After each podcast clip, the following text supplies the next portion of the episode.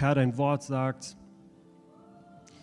dass deine Salbung uns lehrt. Und das bete ich für heute Abend, Herr, dass, ähm, dass, vor allem, dass es vor allem dein Wort ist und deine Salbung, die uns heute Abend lehrt, die zu unseren Herzen spricht, die das betont, was du betonen möchtest. Ich danke dir, Heiliger Geist, dass du unter uns wirkst, dass du Herzen ansprichst, aber ich danke dir wirklich, dass es deine Salbung ist, dass es deine Gegenwart und das Öl deiner Salbung ist, die in unserer Mitte wirkt, Herr. Im Namen Jesu. Amen. Ich freue mich, dass ich heute mal wieder predigen darf. Ähm, wir sind ja, Dankeschön. Wir sind ja in einer Serie beziehungsfähig, also über über Beziehungsfähigkeit. Und ähm, ich habe aber so empfunden, ähm, im Lobpreis, das möchte ich irgendwie noch einleitend sagen, das hat aber auch schon mit dem Thema zu tun, weil ich merke irgendwie so richtig, ähm, dass ich muss jetzt ein bisschen gucken, wie ich es mit meinem Skript mache, weil ich spüre so richtig eigentlich das, worum es am meisten geht, und das will ich euch so von Anfang an sagen, ähm, wenn ich jetzt predige, aber auch wenn wir zum Beispiel singen, wir haben gesungen, Ehre dem Ehre gebührt, das stimmt total. Ich liebe es, dass wir Jesus-zentrierte Lieder, äh, Lieder singen, wo wir ihn anbeten, ihn groß machen, seine, Majestät besingen. Aber ich merke so richtig, vielleicht bin auch ich das, mein persönliches Leben in den letzten Monaten, aber ich merke so richtig, das ist mir in den letzten Monaten besonders deutlich geworden und daran hat mich der Heilige Geist, glaube ich, erinnert, dass in allem, auch wenn wir das zum Beispiel singen, es so wichtig ist, also ja, wir ehren ihn, indem wir ihm, äh, ihn, ihm singen, indem wir ihm, ihn anbeten, ihm Lieder singen, ihn groß machen, aber wir ehren ihn auch echt, indem wir ihn mehr erkennen. Also eigentlich, worum es am Ende, worum es geht, ist, dass er erkannt werden möchte, was ihm auch echt Ehre macht, ähm, genauso wie zu singen Ehre dem Ehre gebührt ist, wenn wir ihn mehr erkennen, wenn wir, ihn, wenn wir seine Güte auch mehr erkennen, wenn wir seine Freundlichkeit mehr erkennen. Im Psalm heißt es, schmeckt und seht, wie freundlich er ist, wie freundlich Gott ist. Und wenn wir erkennen, wenn du heute Abend erkennst, aber auch wenn du in deinem eigenen Leben mehr erkennst, wie freundlich Gott zu dir ist in deinem persönlichen Leben, das gibt ihm echt Ehre. Weil in Sprüchen heißt es, ähm, es ist die Ehre, äh, die, äh, die, Menge des Volkes, es ist die Ehre eines Königs. Ähm, und, äh, nein, warte mal kurz. Das steht da auch, aber ich wollte eigentlich was ganz, aber das ist ähnlich. Genau, das wollte ich. Könige und Ehre. Es ist die Ehre von Königen, Geheimnisse zu erforschen. Ähm, und es ist wirklich unsere Ehre, Gott und Gottes Wesen, Gottes Charakter zu erforschen. Und das hatte ich hatte jetzt nicht vor, äh, Werbung für die Audienz zu machen, aber Aber ich mache Werbung für die Audienz. Nein, es ist wirklich ernst. Ich empfinde so richtig, wir, ähm, wenn du merkst, oder auch wenn du es nicht merkst und wenn du nach, gleich merkst, doch, ich möchte das, ich möchte Gott besser kennenlernen, das spüre ich für dieses Jahr so richtig. Äh, wir lernen da praktische Sachen, wir ähm, praktische Fähigkeiten, wir gehen ins Wort, wir lernen zu prophezeien, Heilung, Wunder, übernatürliches, Bibellehre, Jüngerschaft und so weiter und so fort. Aber worum es am Ende geht, ist es, Gott besser kennenzulernen. Und das ist so ein Schatz, das ist das, worum es im Leben am Ende geht. So viel einleitend dazu. Ähm, wir haben die Serie Beziehungsfähigkeiten und wir beleuchten, wir wollen Beziehungen, äh, aus, wir wollen das ganze Thema aus verschiedenen Blickwinkeln beleuchten. Ich glaube, dass wir alle auf Glück aus sind, also dass wir alle als Mensch Glück, Glück suchen. Ähm, und Glück zu finden hat so viel mit Beziehungen an sich schon zu tun. Wir sind Menschen, also wir, sind wir als Menschen sind Lebewesen, die darauf ähm, die so geschaffen sind, dass sie sich nach Beziehungen, aber auch nach Glück sehnen, nach Glück ähm, in menschlichen Beziehungen sehnen. Und, ähm, ähm, und wir wollen uns anschauen, was, was das ausmacht. Und wie gesagt, wir haben unterschiedliche Betonungen äh, in unseren Predigten. Christophs Predigt letzte Woche war, war richtig stark, war eine spezifische Betonung. Er hat ein paar Sachen von, den, von dem gesagt, schon was ich sagen möchte, aber ich möchte ein paar Sachen ganz äh, besonders betonen oder her hervorheben. Ähm, Und dabei möchte ich einleitend sagen, dass ich selber noch total auf dem Weg bin und ich merke, dass ich nicht über e-, etwas predige, was ich total schon voll so raus habe oder so, aber wo ich einen Appetit habe, wo ich was gespürt habe, geschmeckt habe, wo ich merke, oh, das macht mir richtig Hunger, das mehr zu begreifen, in diese Richtung weiterzugehen. Ähm, und was ich irgendwie denke, finde, glaube, was mir auffällt, ist, dass unsere Welt und wenn man sich so Berlin als Beispiel anguckt und unsere Gesellschaft, dann fällt mir auf, dass wir in einer Welt leben, die immer individualistischer wird, die ähm, immer individueller wird, aber auch ich-bezogener und gleichzeitig aber auch werden die Menschen gefühlt immer unglücklicher. Also das ist zumindest mein Empfinden und seelische Krankheiten, psychische Krankheiten nehmen zu.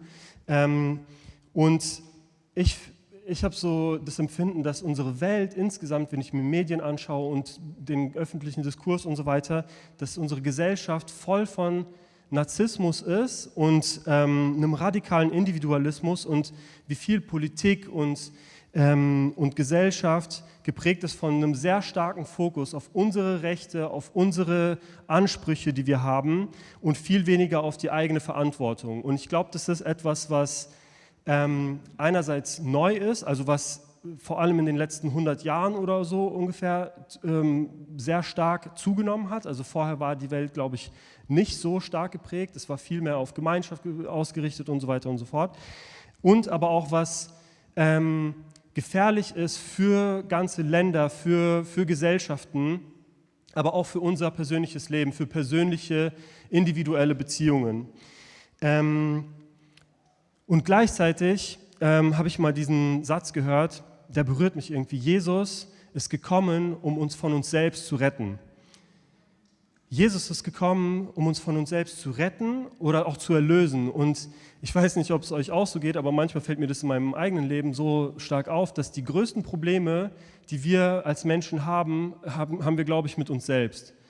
Also wir zeigen manchmal gern mit dem Finger auf andere und schieben die Schuld auf andere, aber ähm, so in ganz realen Momenten oder in so essentiellen Momenten fällt mir zumindest auf, wow, eigentlich die größten Herausforderungen, die ich habe, habe ich mit mir selbst. Aber die gute Nachricht ist, wie gesagt, Jesus ist gekommen, um uns von uns selbst zu retten, um uns von uns selbst zu erlösen. Und das heißt, Jesus ist gekommen, um uns einen Weg zu Glück zu zeigen, ähm, der echter, der tiefer ist und der irgendwie solide ist, also der viel mehr Bestand hat als das, was die Welt uns zu bieten hat. Aber der über einen schmalen Pfad führt, ähm, in Anführungszeichen. Also das ist, ähm, was ich damit meine, ist, es ist ein Weg, der vielleicht für uns Menschen nicht immer das Offensichtliche ist. Also das ist nicht immer der offensichtliche Weg oder der natürliche Weg äh, in den Augen der Menschen. Ähm, und wir haben ja euch gesagt, dass wir euch Ressourcen ähm, zur Verfügung stellen wollen oder Sachen empfehlen wollen. Und ich habe ein Buch gelesen ähm, in den letzten paar Monaten.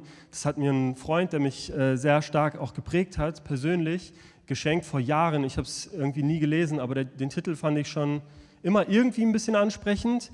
Aber in den letzten Monaten habe ich gemerkt, also ich habe das Buch irgendwo im Keller gesehen und habe gemerkt, wow, warte mal kurz, das ist genau das, allein schon der Titel ist genau das, was voll in die gleiche Kerbe schlägt von dem, was mich sowieso schon bewegt. Und es ist von Dr. Larry Crabb. Ähm, ich glaube, das gibt es nur auf Englisch, das heißt A Different Kind of Happiness, Discovering the Joy That Comes from Sacrificial Love. Und übersetzt ähm, also ich habe übersetzt, ähm, würde ich sagen, heißt es, eine andere Art von Glück, die Freude der selbst aufopfernden Liebe entdecken. Und viel, was ich ähm, heute Abend mit euch teilen will, ist aus dem Buch, aber schlägt eigentlich genau, wie gesagt, in die gleiche Kerbe, was ich glaube, der Heilige Geist mir, uns, aber auch dieser Welt ähm, sagen möchte, betonen möchte. Und das ähm, spüre ich irgendwie so sehr. Es geht eigentlich letztendlich darum, wie Jesus ist, wie Jesus liebt und wozu Jesus uns als seine Braut, uns als Menschen ähm, ruft, die ihm, äh, wo, die, von denen er will, dass wir ihm immer ähnlicher werden. Ähm, ich fasse mal kurz zusammen. Ähm, ich habe jetzt vielleicht noch nicht so viel gesagt, aber ich fasse es trotzdem schon mal zusammen. Wir suchen alle Glück, glaube ich. Ähm, wir sind alle aus, auf Glück ausgelegt und elementar für menschliches Glück sind Beziehungen. Das heißt, wir sind für glückliche Beziehungen mit anderen Menschen geschaffen.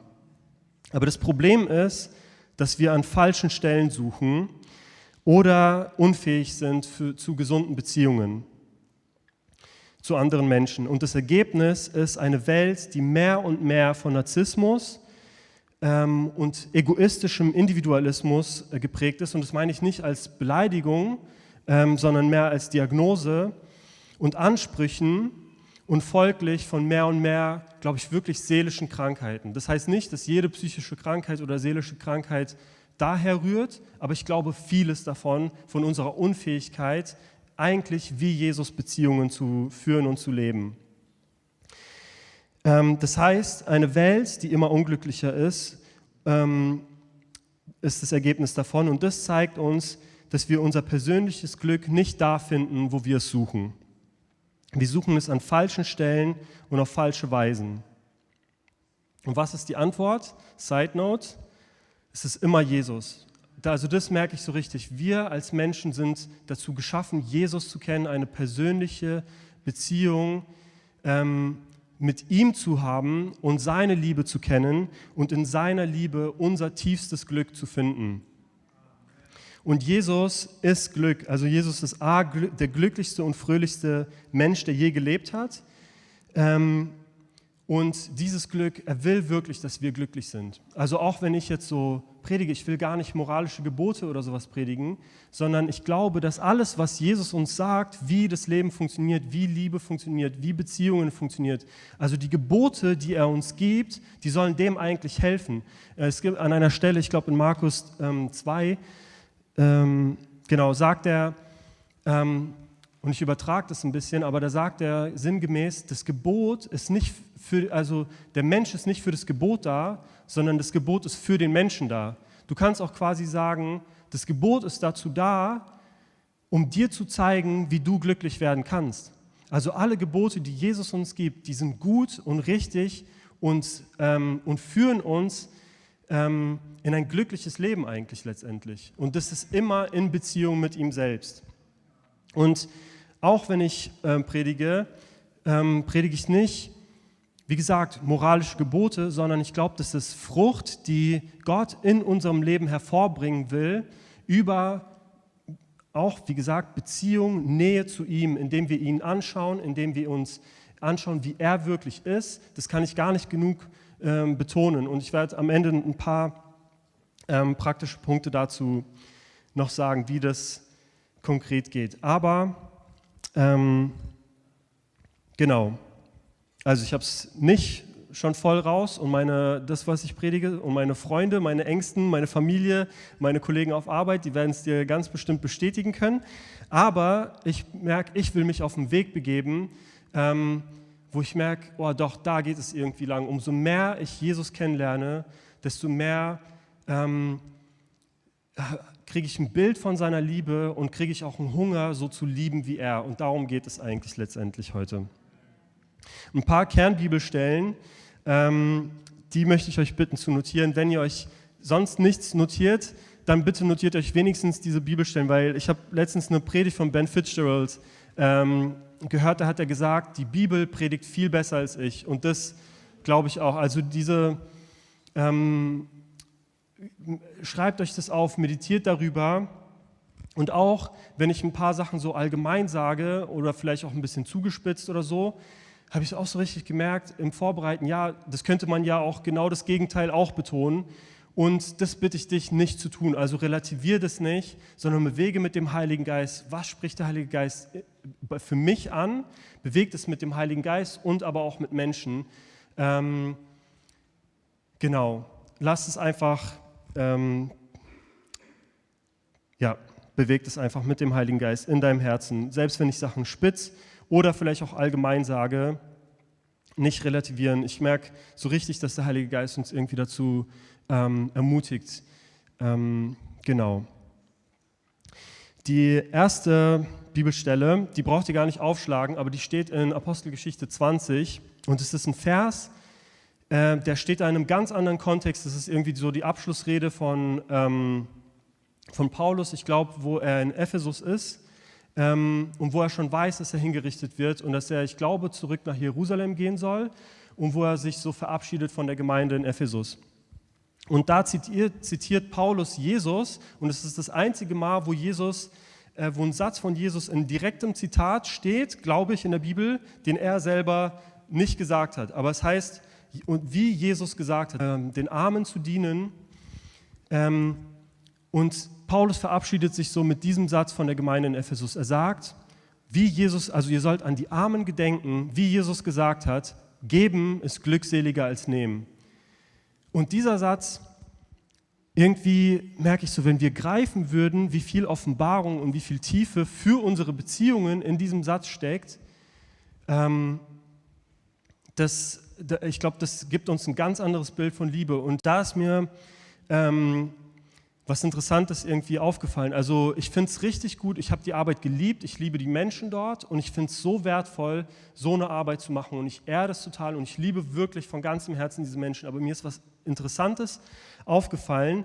Da gab es manche, äh, Menschen, mit denen konntest du dich unterhalten. Und ich finde es richtig wichtig, dass wir hingehen und nicht, auch gerade als Christen, nicht dann immer schon die Antworten, Antworten und die Lösungen irgendwie wissen und den Leuten wissen, was wir predigen. Ja, ich habe hier schon die Antwort für dich, du brauchst einfach nur Jesus, sondern dass wir auch in der Lage sind, zuzuhören und den Menschen ein Ohr zu schenken. Also wirklich uns auf sie einzulassen und auf ihr Leben einzulassen. Aber dann gab es da so einzelne Menschen, das fand ich interessant, die konnten reden von sich stundenlang und reden und reden und reden und ihre Geschichten erzählen. Und das finde ich, wie gesagt, wichtig und gut. Aber dann irgendwann ist mir so nach Monaten aufgefallen, und das erzähle ich jetzt nur als Beispiel, ähm, wie diese Menschen also du gehst da hin und denkst dir so nach Monaten, wow, aber da passiert ja gar nichts. Also die, die verändern sich gar nicht. Du denkst dir, ich habe mir gedacht, ich tue was Gutes, indem ich, und ich diene den Menschen, indem ich ihnen einfach nur zuhöre, aber nach Monaten merke ich so, nee, warte mal ganz kurz, das hilft denen gar nicht.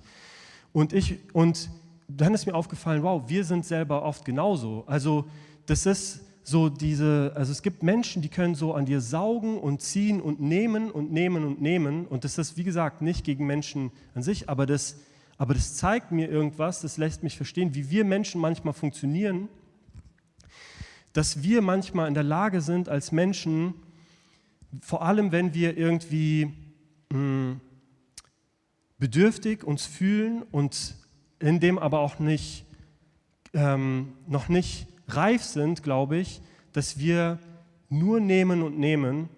Aber ich, in dem ist mir aufgefallen, wow, um sich zu entwickeln, um, reife, um reif zu werden, um reif in Beziehungen zu werden, ruft uns ähm, Gott dazu, auch über uns selber hinaus, über dieses Nehmen, immer nur Nehmen hinaus, auch zu geben. Ähm, es ist, äh, Mark hat in seiner Predigt äh, Sprüche 30 zitiert, da gibt es diese, diesen Vers, der Blutegel hat zwei Töchter, gib her, gib her. Und, ähm, oder auch Sprüche 11, da steht, einer spart mehr als Rechtes und wird nur immer ärmer. Und ich habe so gedacht, das trifft auch manchmal für uns auf, auf unsere Beziehungen zu. Also einer nimmt immer mehr in Beziehungen, nimmt immer mehr, aber wird seelisch doch immer nur ärmer. Also ich weiß nicht, ob ihr das schon mal so erlebt habt. Ich habe das in meinem eigenen Leben schon erlebt, dass ich so das Gefühl habe, oh, ich, ich brauche von einer Person was, aber ich habe gemerkt, oh, das lässt mich eigentlich nur leer zurück.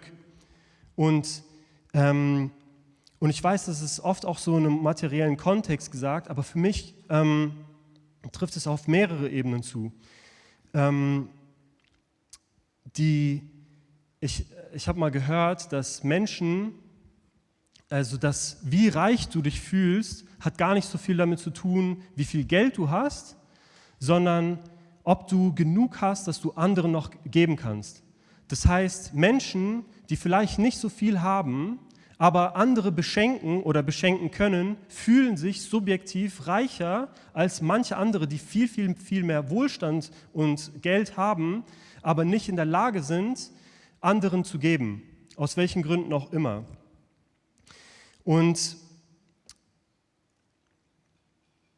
ähm, ich glaube, also, dass die Bibel uns hiermit zeigt, was ich, was ich das Problem von Selbstbezogenheit und Egoismus nenne.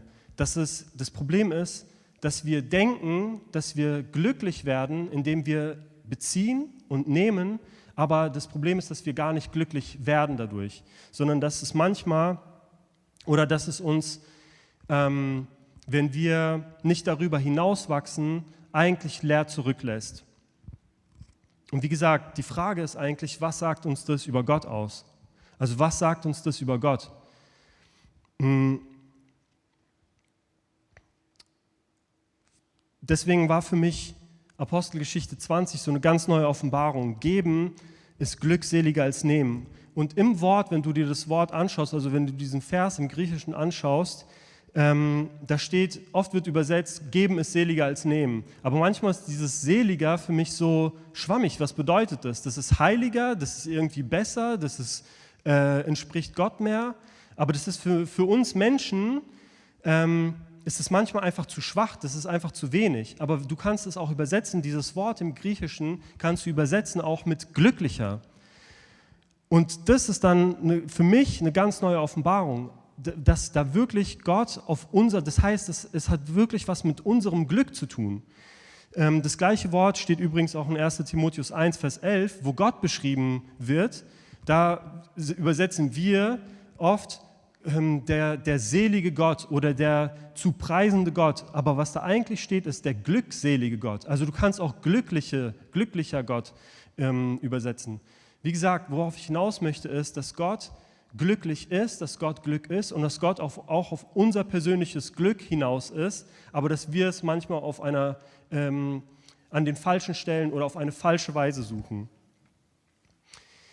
Ähm, und ich glaube, diese Erfahrung haben wir alle schon mal gemacht, ähm, zumindest ich habe das schon erlebt, dass ich mir erhofft habe, oh, wenn ich das kriege oder wenn ich ähm, das und das, was ich mir wünsche, auf materieller Ebene jetzt zum Beispiel, bekomme, dann werde ich glücklich und dann kriege ich vielleicht so kurz einen Kick, dadurch, dass ich irgendwie einen neuen Laptop, einen neuen Roller, was auch immer, ein neues Handy bekomme. Aber dieser Kick oder dieses Glück vergeht super schnell. Aber habt ihr schon mal die Erfahrung gemacht, wenn ihr etwas verschenkt, wenn ihr etwas weggebt, ähm, wie glücklich das eigentlich macht. Und dieses Glück, das ist jetzt mal so ein ganz plattes Beispiel, aber das veranschaulicht es vielleicht. Das, dieses Beispiel zeigt uns, dass das eine ganz andere Qualität von Glück ist, ähm, als, als dieses, was wir bekommen können. Ähm, und aber auch eben, wie gesagt, auf Beziehungs Beziehungsebene habe ich die Erkenntnis gemacht, dass man nie glücklich und reif wird, wenn man immer nur Empfänger und auf sich selbst bezogen bleibt und nicht lernt bzw. in die Lage kommt, äh, dass man selber auch gibt. Ich sage das nochmal, weil das ist für mich irgendwie so entscheidend.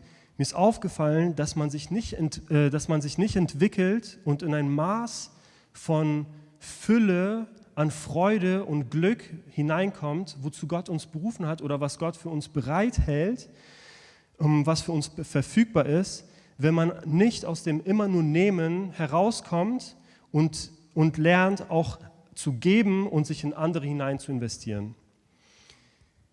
Wenn du unzufrieden und nicht satt bist, und ich sage ähm, nicht, dass das der Grund ist, warum du unzufrieden oder unglücklich oder nicht satt bist. Dafür kann es auch andere Gründe geben. Aber trotzdem habe ich das Gefühl, aus meinem eigenen Leben, aus ähm, Unterhaltung mit Freunden und so weiter und so fort, Menschen, die ich mir anschaue, dass oft eigentlich die Frage dahinter stehen könnte, wenn du nicht satt bist, frag dich doch mal, investierst du dich auch in andere hinein? Dienst du auch anderen? Also lebst du ähm, auch über dich selbst hinaus? Allgemein, also anders gesagt, ich habe das Gefühl, dass der Heilige Geist mich, aber auch uns als Gemeinde, die Jesusmäßig leben will, ähm, dass er zu uns sagt, der Schlüssel zu glücklichen Beziehungen ähm, und aber auch der Schlüssel zu Liebe generell ähm, hat zentral mit der Frage zu tun, was kann ich geben? der Schlüssel zu glücklichen Beziehungen und zu Liebe, wie Jesus sie uns vorlebt, hat mit der Frage zu tun, was kann ich eigentlich geben? Oder anders formuliert, wie viel kann ich geben? Ich sage gleich was dazu, aber also was es auch konkret bedeutet und was es auch nicht bedeutet. Ähm, aber bezogen auch auf ganz konkrete Situationen, wo wir in Beziehungen mit Menschen stehen, mit den engsten Menschen, mit deinem Ehepartner, deiner Ehepartnerin, mit unseren Eltern, mit unseren Geschwistern, ähm, ist die Frage eigentlich für tiefe, gute Beziehungen, die wir uns, glaube ich, öfter stellen sollten, ist, was kann ich geben? Wie kann ich gebend lieben? Es gibt ja diese Bänder, ähm, was würde Jesus tun? Oder die gab es mal, ähm, als ich mich bekehrt habe, ähm, war das ein bisschen Mode oder vielleicht sogar noch davor, war so am Auslaufen. Ähm, was würde Jesus tun? Ich glaube oder ich schlage vor, dass vielleicht die bessere Frage ist, was würde Jesus jetzt geben? Oder wie würde Jesus gebend lieben?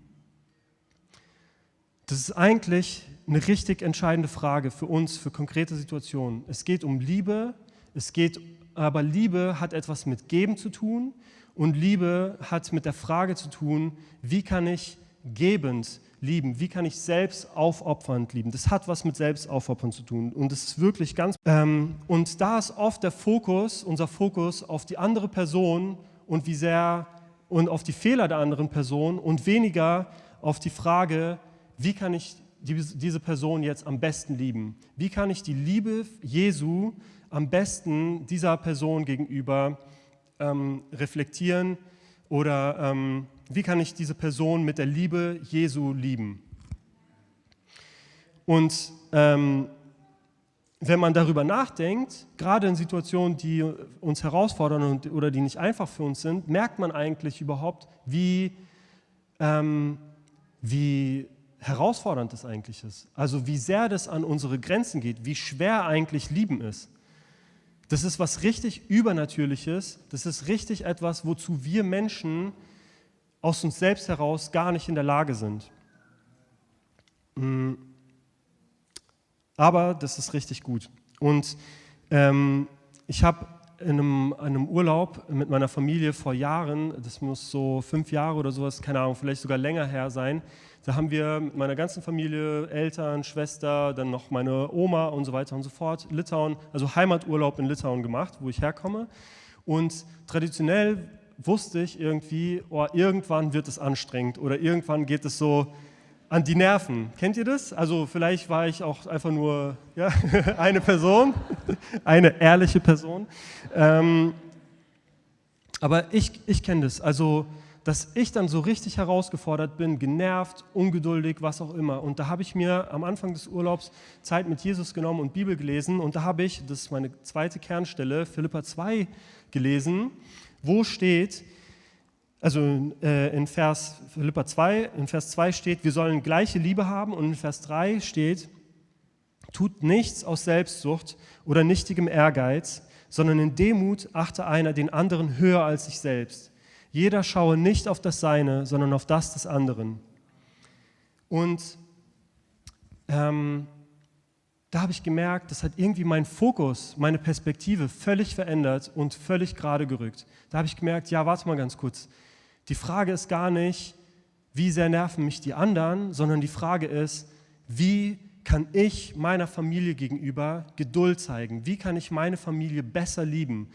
Ähm, und das hat auf jeden Fall damit zu tun, dass ich meine eigenen Zeiten auch brauche, wo ich für mich selber bin, wo ich auftanke und so weiter und so fort. Und es hat auch mit gesunden Grenzen zu tun.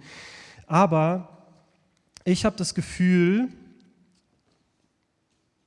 dass wir gerade in unserer heutigen Welt, und ich glaube, da sind wir echt geprägt, sehr stark geprägt von, von einfach der Welt, von, von dem, wie unsere Gesellschaft geprägt ist, von dem, was die Welt uns suggeriert, dass wir sehr gut sind, darin Grenzen zu setzen. Und ich finde gute Grenzen, gesunde Grenzen richtig gut. Also Danny Silk, äh, lass deine Liebe an. Ich stimme mit dem ganzen Buch eigentlich überein. Ich finde das Buch super.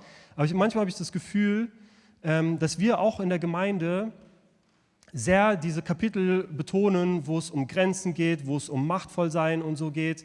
Ähm, und es sind wichtige, wichtige Themen. Aber manchmal habe ich so das Gefühl, wir vergessen, dass eigentlich das Ziel ist, und das ist auch das Fazit von Danny Silk in dem Buch, ähm, das Ziel von gesunden Grenzen, von Machtvollsein ist, dass man aber lieben lernt. Also, dass man trotzdem am Ende besser wird im Lieben. Nicht, dass man seine eigenen guten Grenzen und so weiter hat.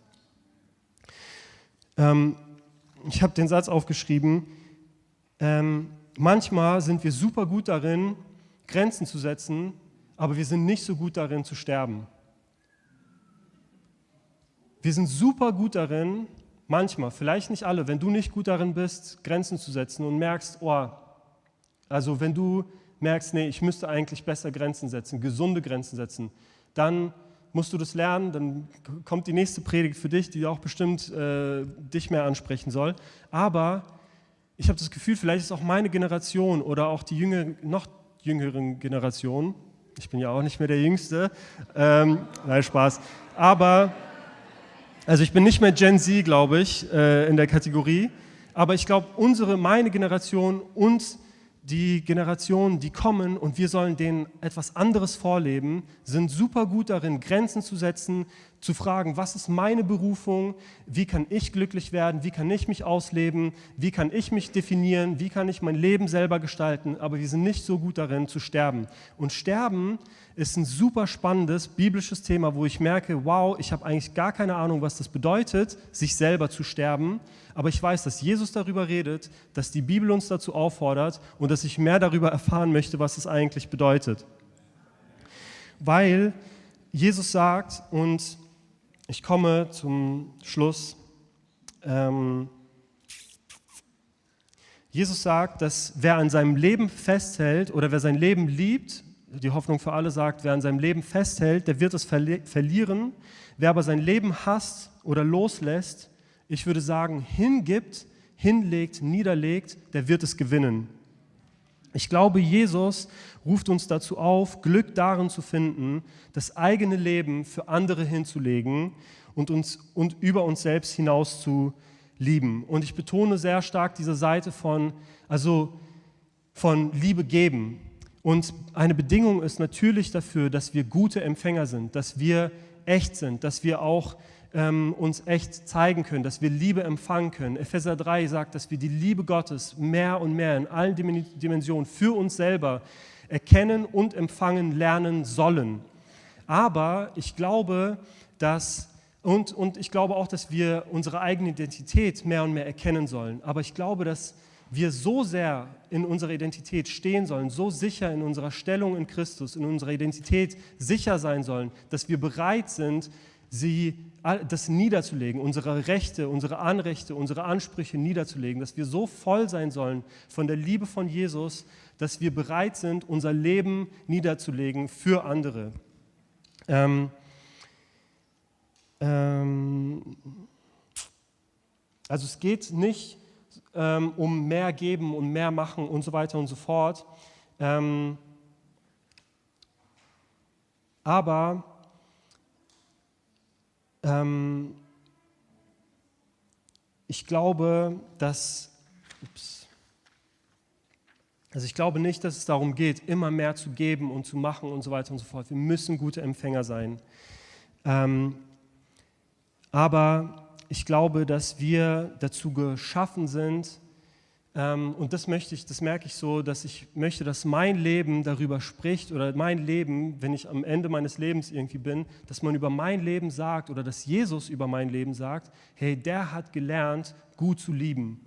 Und dass andere Menschen oder dass andere Menschen sagen können, hey, der war für mich da. Ich möchte, das merke ich so, das ist irgendwie das Ziel, wozu Jesus uns ruft. Ähm, ich habe ein Zitat von Chris Valentin, das muss ich mal ganz kurz finden. Genau, er sagt, er hat letztens auf Instagram, also vor kurzem auf Instagram gepostet, die Ehe ist ein Todesmarsch zu einem Lebenscamp. Statt zu sagen, ich bin hier für das, was ich bekommen kann, und das ist da so eine tiefe Wahrheit drin, die fasst eigentlich meine Predigt zusammen. Statt, statt zu sagen, ich bin hier für das, was ich bekommen kann, sagt meine Ehe, ich komme heute hierher, um mein Leben für dich hinzulegen.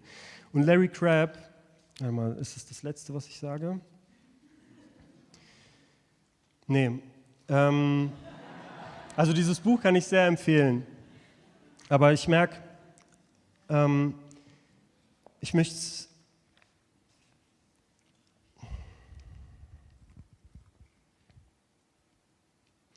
Larry Crabb sagt zusammengefasst, dass wir eigentlich dazu ausgelegt sind, dass wir dazu geschaffen sind, wie Jesus zu werden und Glück, also tiefe Freude zu erleben, indem wir für andere leben, indem wir so satt sind in der Liebe von Jesus, dass wir diese Liebe weitergeben an andere, da sind für andere und ein, eine, also eine selbstaufopfernde Liebe haben. Ähm, ich und ich merke, da möchte ich euch einfach irgendwie ähm, Appetit machen. Das heißt nicht, das, ist nicht, das besteht nicht irgendwie in To-Dos und in, in, in praktischen, also nicht irgendwie in einem Handlungs, moralischen Handlungskatalog, sondern in eigentlich der Frage, Herr, oder in, in, in, dem, in dem Gebet, Herr, mache mich dir ähnlicher, lehre mich zu lieben, wie du liebst. Und die gute Frage und die Band kann nach vorne kommen. Ich möchte die letzte Stelle vorlesen. Also ich habe gedacht, ich würde gerne, aber das ist wahrscheinlich ein bisschen zu lang für Spotify der Titel, aber ich würde meine Predigt eigentlich gerne nennen, ähm, über sich selbst hinaus leben macht glücklicher als nehmen.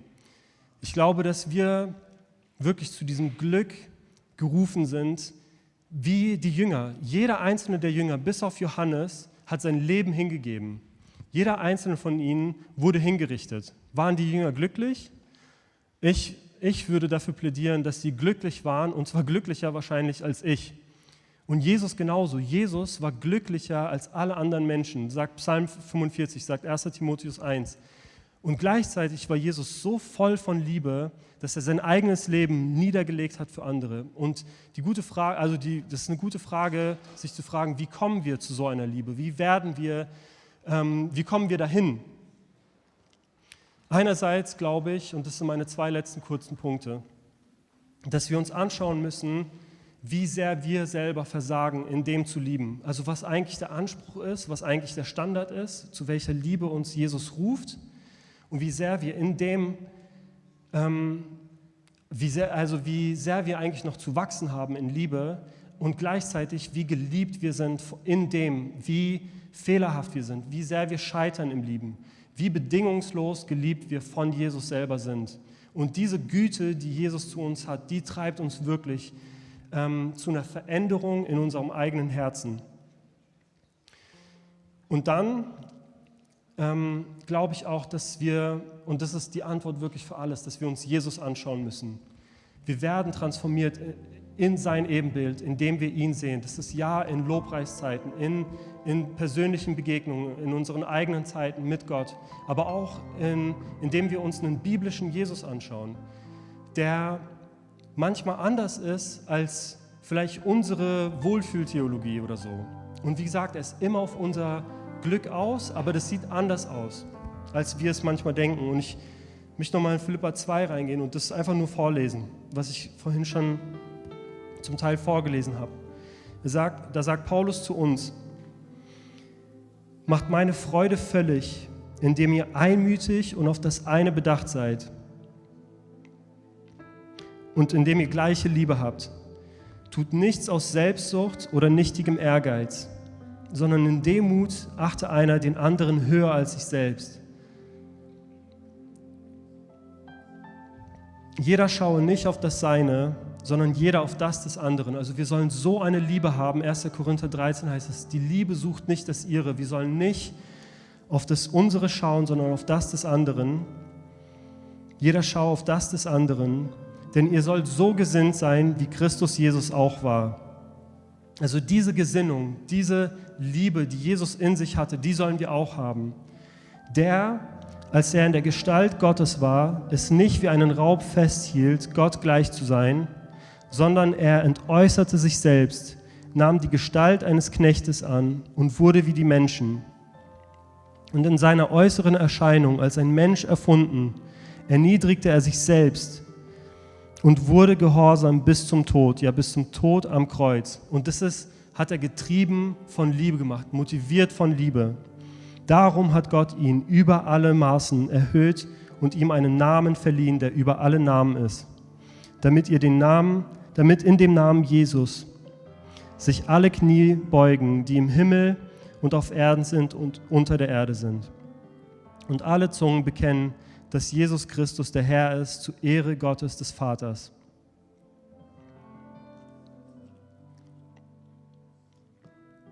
Amen. Vielleicht,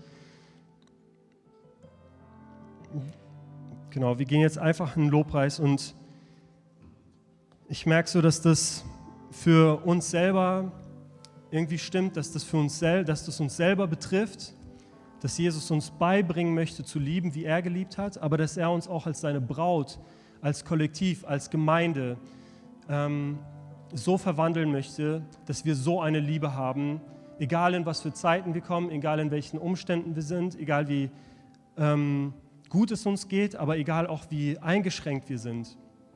Mhm. Ja. Wenn ihr wollt, ihr könnt einfach aufstehen und dem Herrn einfach ein